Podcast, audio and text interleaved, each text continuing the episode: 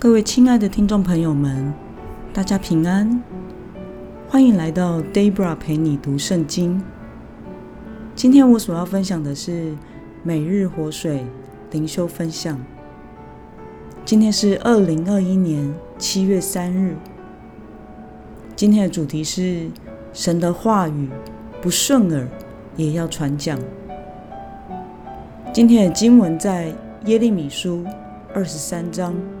十六到二十二节，我所使用的圣经版本是和合本修订版。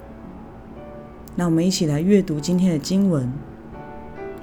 万军之耶和华如此说：你们不要听这些先知向你们所说的预言，他们使你们成为虚无。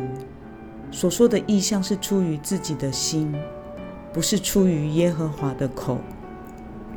他们常常对藐视我的人说：“耶和华说，你们必享平安。”又对一切按自己顽梗之心而行的说：“灾祸必不临到你们。”有谁站在耶和华的会中查看并听见他的话呢？有谁留心他的话呢？看啊，耶和华的暴风在暴怒中发出。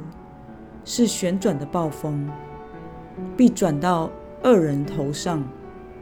耶和华的怒气必不转消，直到他心中所定的成就了，实现了。末后的日子，你们要全然明白。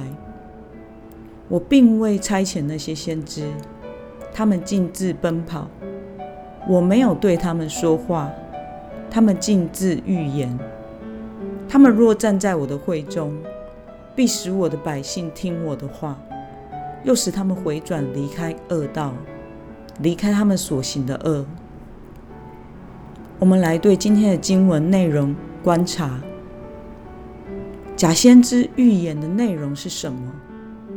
我们从第十七节可以看到，假先知谎称自己接收到来自于上帝的启示。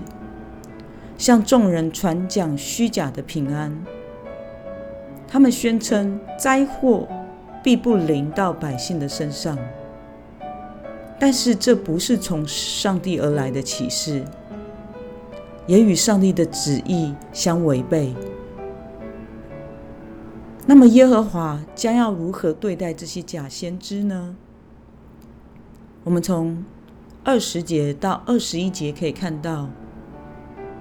上帝向这些假先知发怒，透过耶利米预言，他必要让灾祸临到这些假传神旨的假先知身上。这带给我们什么样的思考呢？神为什么说，直到他心中所定的成就为止，他的怒气必不转消？我想是因为。上帝的心意是要让他的百姓从最终回转，而假先知却只在乎自己的利益而背弃神，不以神的心为念，假传上帝会是平安的旨意，使上帝的百姓继续陷入罪恶之中。但是上帝关心每一个灵魂的得救。所以他不会放任恶人的假预言影响他的百百姓。那么，看到神必会把愤怒转到恶人的头上，你有什么感受呢？在今天的经文中，我看到那些蒙神呼召、本应按神的旨意宣讲上帝话语的先知，因为自己的利益。而背弃神，让上帝的百姓陷在罪里，而他们自己也必遭受上帝的愤怒与惩罚。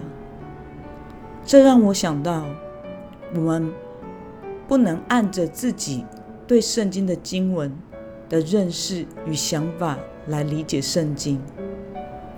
作为神百姓的我们，要学习明白神的旨意。并且衷心的查考上帝的话，以及传扬真理。那么今天的经文可以带给我们什么样的决心与应用呢？你有没有不传讲神的意思，而只传讲顺耳的消息的经验呢？